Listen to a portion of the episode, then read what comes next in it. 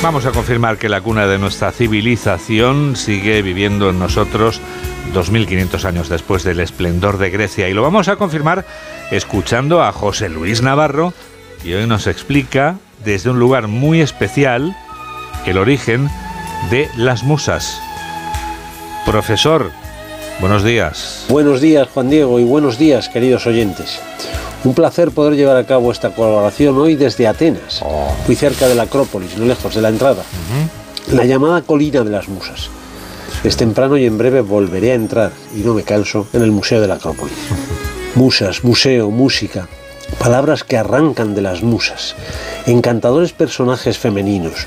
Nueve hijas de Zeus y Mnemosine, la memoria, que acompañan a Apolo y que habitan lejos del mundanal ruido de las ciudades, y en el monte Parnaso, camino de Delfos, junto a la encrucijada de los tres caminos del inolvidable Edipo, o en el monte Licón, en Beocia.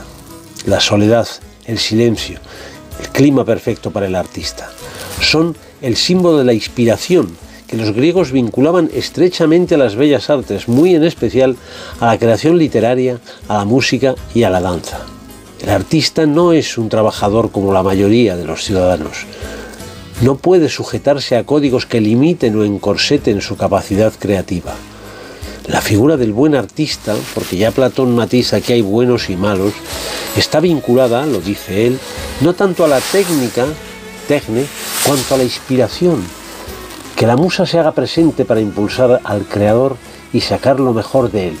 Eso es lo deseable para conseguir, según los griegos, una obra de calidad. Hemos sido pues justos con las nueve musas utilizando su nombre para referirnos a tantos recintos maravillosos que albergan lo mejor del arte mundial. Y el nombre de la música para referirnos a la más universal de las llamadas bellas artes.